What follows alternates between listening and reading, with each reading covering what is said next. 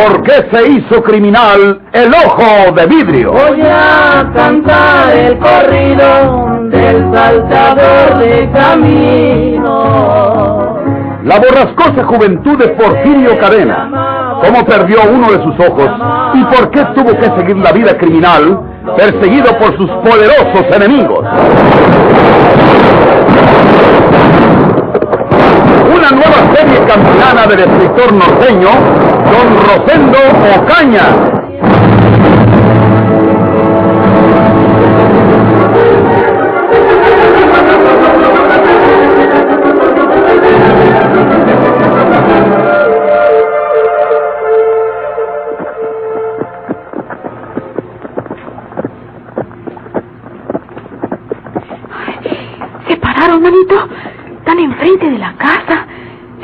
De los caballos y vienen a preguntar por ti, te hallan. No voy a dejar que me agarren mano sobre mano. No, Porfirio. Guarda esa pistola.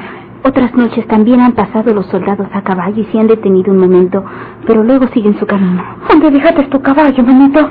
¿No lo verán los soldados? No, no. Lo dejé muy lejos y bien escondido. Me vine por entre las huertas y las labores. Ya se van. ¿Qué les dije? Acuérdate, María de Jesús, que otras noches han hecho la misma cosa. Se detienen un rato y luego se van. No sospechan que esté aquí Porfirio. Mejor. Yo no quiero exponerme hasta arreglar algunos asuntos que tengo pendientes. Como les digo, el caballo está bien escondido por ahí donde no lo falle nunca. Un pelado amigo me lo va a cuidar mientras voy por él. Me voy a quedar aquí en el pueblo hasta mañana en la noche. Manito, es muy peligroso. ¿Qué objeto tiene que te quedes en el peligro, Porfirio? Es asunto mío. ¿Otra venganza? ¿Hasta cuándo se va a acabar esto, manito? Ya se te olvidaron aquellas palabras de Amá. No se trata de vengarme de Naiden, ni de matar a Naiden, a menos que tenga que hacerlo para defender mi vida. Es otra cosa que ya les contaré luego. ¿Dónde me voy a acostar? En el otro cuarto está tu cama, manito. Déjame ir a atenderla. No, no, no, Juana me tiende mi cama. Ven conmigo, Juanita.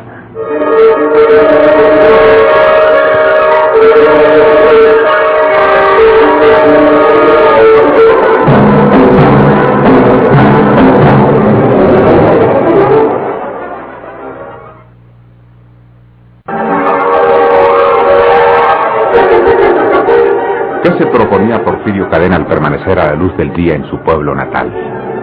Solo María de Jesús y Juanita Tobar sabían que se hallaba allí en la casa.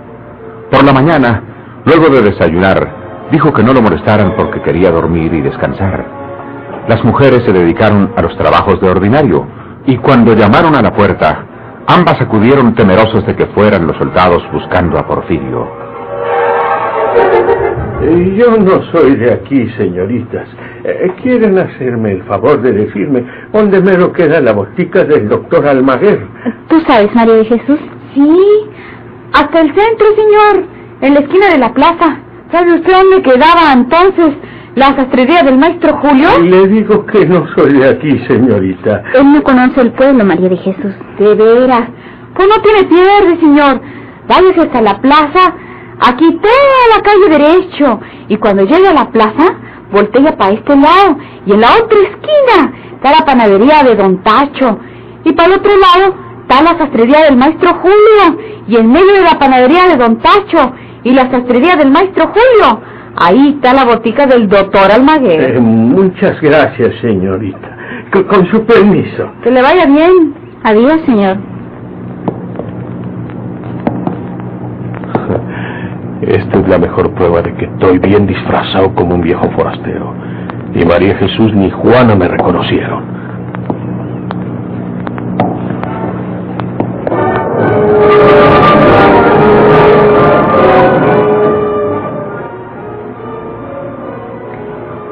Hace que yo he visto antes a ese viejito, Juanita.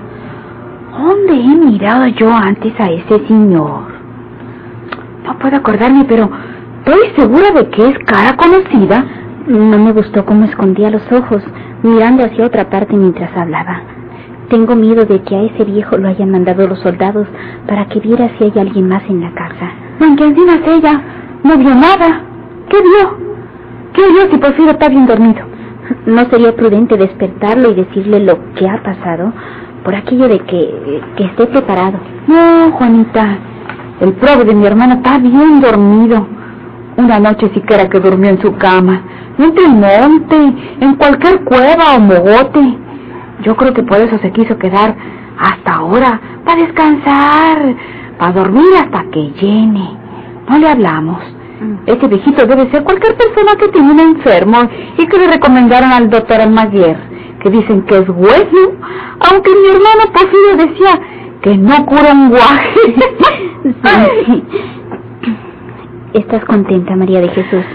Ay, sí, estoy contenta, porque mi hermano está en casa. Y más contenta estaría si no supiera que los soldados pueden hallarlo y matarlo. Esperemos en Dios que no suceda así y que esta noche se vaya Porfirio sin que lo descubran los soldados. ¿Tú también estás contenta, Juanita? Sí, también.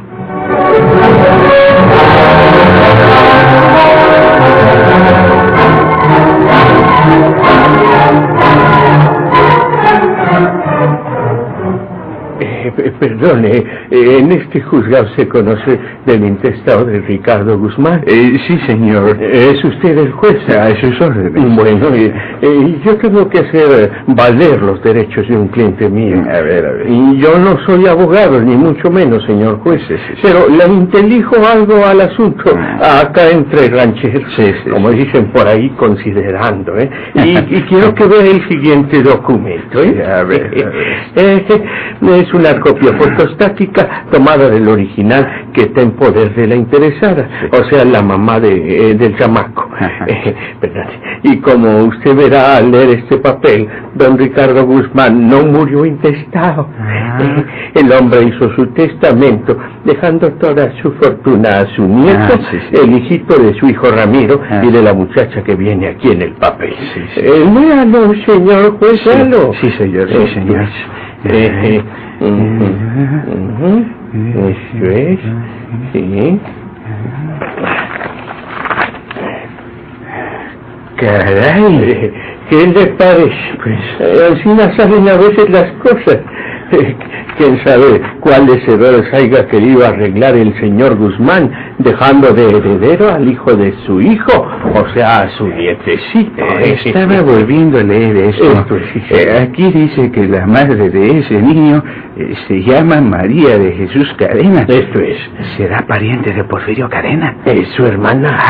Así es que pues, ya comprenderá usted que ese bandido hará que se respeten los derechos de su hermana. Sí, sin duda, sin duda. Eh, eh, ¿Cómo se llama usted? Yo, yo me llamo Manuel Garza. Ah. Soy del rancho del Reparo, del antiguo rancho del Reparo. Ahora allende la Eh, bien, tierra de por sí, acá. Sí, sí, sí. Eh, sí, de- deme su, su domicilio para oír notificaciones. El domicilio para oír notificaciones será el de la mamá del heredero, Ah. o sea, la señora María Jesús Cadena, viuda de Guzmán. Sí, sí, Eh, vive aquí por la calle del centro. Ah. No recuerdo si tiene número, ¿No? pero es, es- es domicilio conocido. Eh, bien, eh, ¿me va a dejar la copia fotostática? Sí, señor, no faltaba más. El original lo tiene la misma señora María Jesús Cadena, viuda de Guzmán. Sí, muy bien, señor Garza. Eh, usted quizás se daría cuenta de que hemos estado haciendo las publicaciones de ley acerca del intestado, don Ajá. Ricardo. Sí. Francamente, yo creía que no se iba a presentar ningún inconveniente. Pues cómo Pero ahora ya veo que don Ricardo Guzmán no murió intestado, sino que designó su heredero a ese niño. Desde luego avisaremos a la parte afectada, o sea, la señora Rafaela del Castillo, viuda de Guzmán, Esto es. que fue esposa de don Ricardo y a la que pensábamos que se le adjudicaría eh, el intestado de su finado esposo. Eh, sí. Se le correrá aviso hoy mismo para que proceda como a sus derechos convenga. En la tabla de avisos de este juzgado publicaremos el acuerdo. Muchas gracias, señor. Yo ya me, me, me, me metí en este asunto asunto y, ni modo de sacarme, porque sería peor. Sí, sí, pues Pero si antes he sabido que mi cliente era hermana de ese bandido de la sierra que le dicen el ojo de vidrio, el ojo de vidrio. le aseguro que no agarro este asunto ni por mil pesos. Porfirio Carena, si no favorecemos a su hermana en este caso, es capaz de matarnos a los dos, a él y a mí.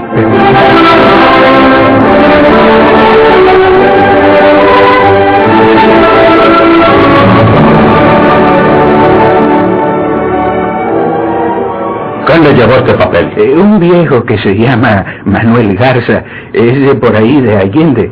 Seguramente lo buscaron para que tramite el asunto. Rompa este papel y no le haga caso a ese amigo. Eh, de nada serviría a don Fermín. Esto es una copia fotostática. El original lo tiene la interesada. Bueno, entonces usted siga tramitando el asunto. Bien. Y yo sé lo que tengo que hacer.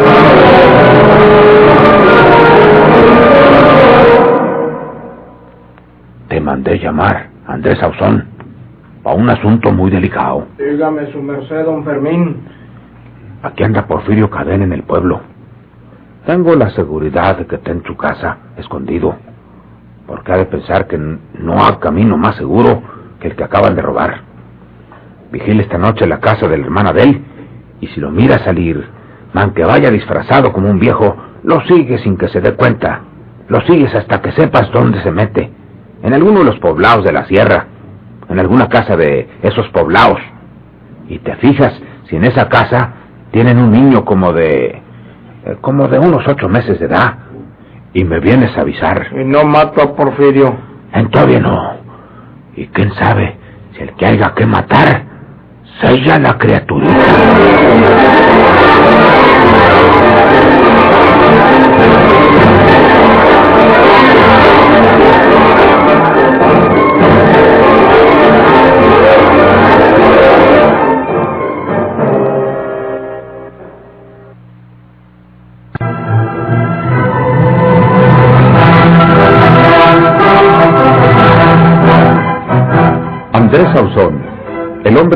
Llamar don Fermín del Castillo para encomendarle la misión de espiar a Porfirio Cadena, es un viejo conocido nuestro. Recordaremos que precisamente Andrés Sauzón fue el que sirvió una ocasión para gritarle a Porfirio que un hombre vestido de mujer iba a tratar de darle muerte. Y la verdad era que la madre de Porfirio iba a verlo a los agostaderos, donde velaba cuidando unos animales, y sus enemigos preparaban la trampa infernal para que el joven matara a su propia madre. Andrés Ausón, desde entonces, desapareció largo tiempo, temeroso de que Porfirio lo fuera a matar al encontrárselo por ahí. Pero había regresado en pésimas condiciones económicas y quería granjearse la buena voluntad de don Fermín para que el viejo lo ayudara. Aquella noche, desde un lugar donde nadie podía descubrirlo, estuvo vigilando la casa de Porfirio, listo para seguirlo cautelosamente en caso de que saliera.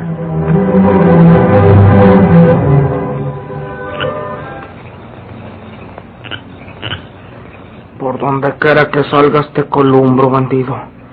Si sales por este lado te miro. Si te quieres ir por el solar, tengo que divisarte. Ya mero es medianoche, la hora de los bandidos y las brujas. A lo mejor no está Porfirio allí en su casa. Se me hace mucho arrojo que se ponga a dormir donde lo puedan hallar los soldados que lo traen en piojos. ¿Quién sabe qué se trae don Fermín? O si se cree que Porfirio está ahí en su casa, pues mándeselo decir a los soldados para que le caigan y lo agarren. Encina ni las manos mete uno. Algún enredo traen con la criatura. Esa que dice el viejo don Fermín. ¿Quién sabe si es ella el hijito de María Jesús, hermana de Porfirio y de Ramiro, el finado hijo de don Ricardo? Ah, pues ahí está el asunto. Por ahí tiene que andar la cosa. Entre lo de la capia. Está dando las doce de la noche. Abusados.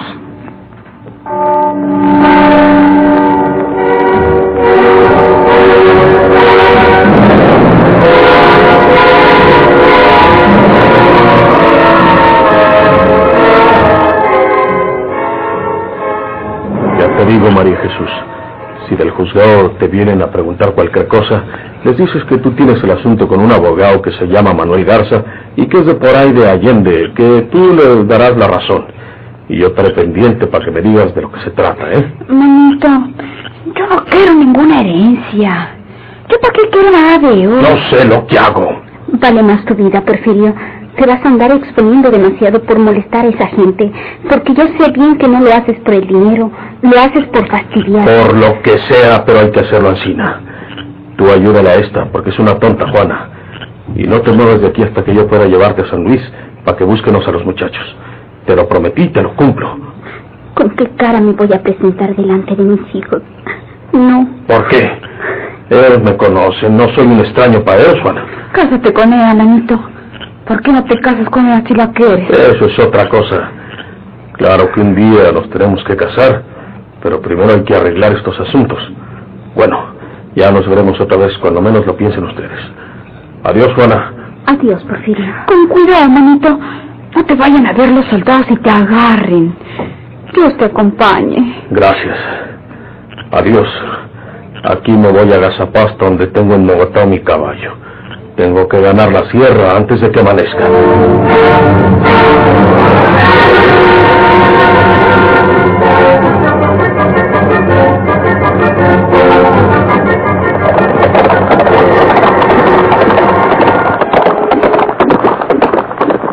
¡Oh! ¡Oh! ¡Para, prima! Ser una figuración mía. Clarito y que alguien venía galopeando detrás de mi caballo. No hay Naiden. Naiden se revisa por el camino.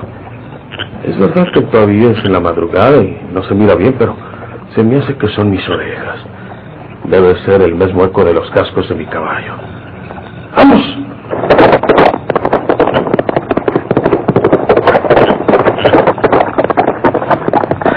Ahí va, todo galope, el condenado. Ahora lo voy a seguir de más lejos, porque parece que se paró porque me olfateó. Pero no lo pierdo de vista. ¡Hola, Colorado! ¡Hola!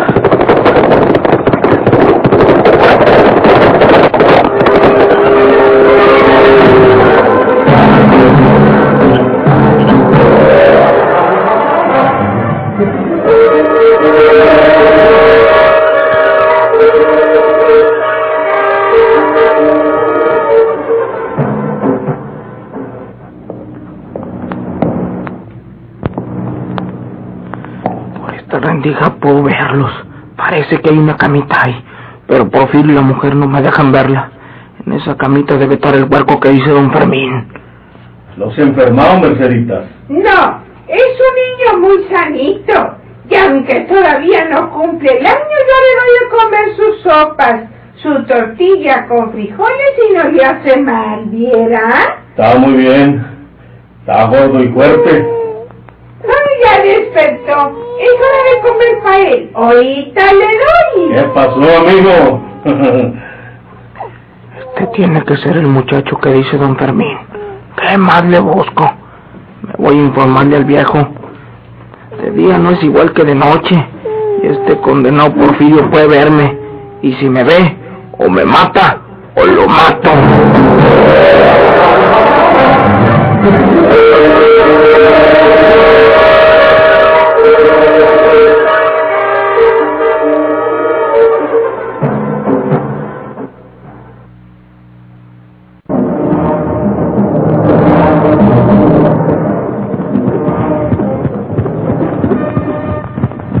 Después, ya sin la intromisión de Andrés Ausón, quien se devolvió a Laguna de Sánchez para informar a don Fermín, Porfirio Cadena siguió hasta el poblado de El Puerto y en una de aquellas viviendas humildes detuvo su caballo.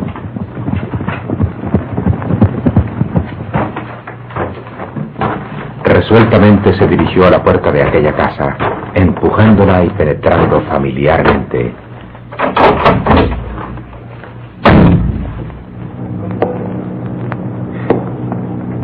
En aquella casa también había un niño, pero ¿qué tiene de extraño que en las casas familiares haya niños?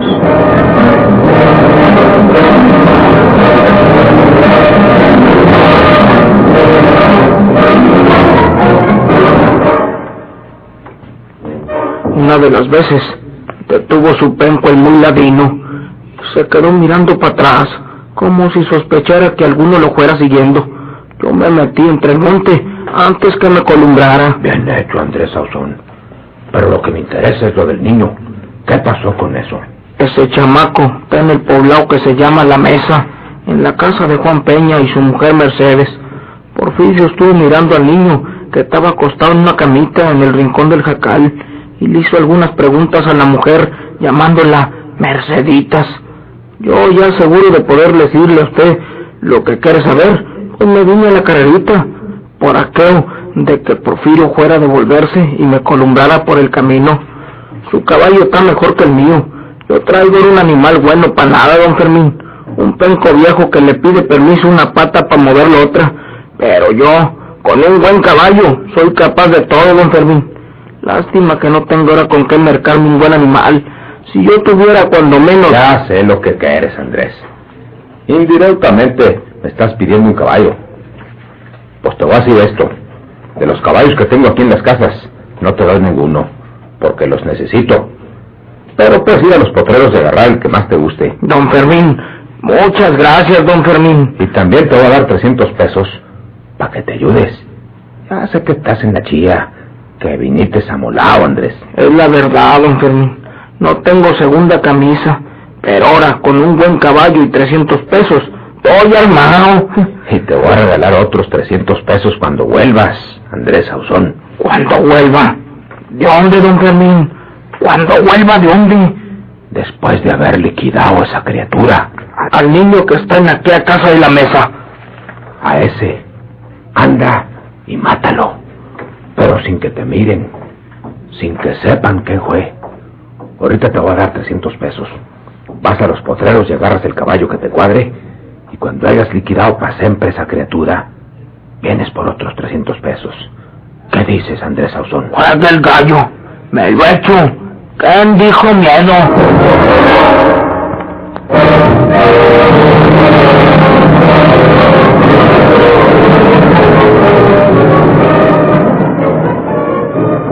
Papá, oí lo que estabas hablando con Andrés Ausón. ¿Qué? Le dijiste que fuera a matar a ese niño.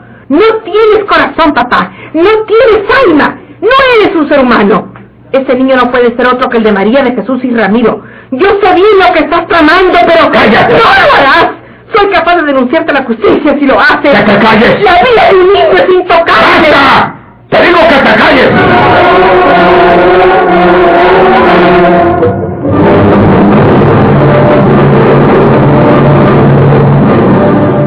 ¿Por qué se hizo criminal el ojo de vidrio?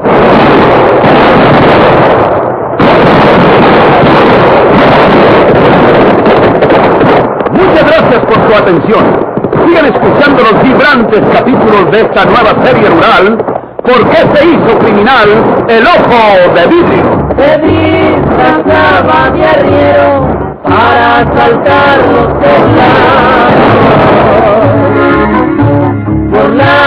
Burlándose del gobierno, matando a muchos soldados, nomás blanqueaban los cerros de puros con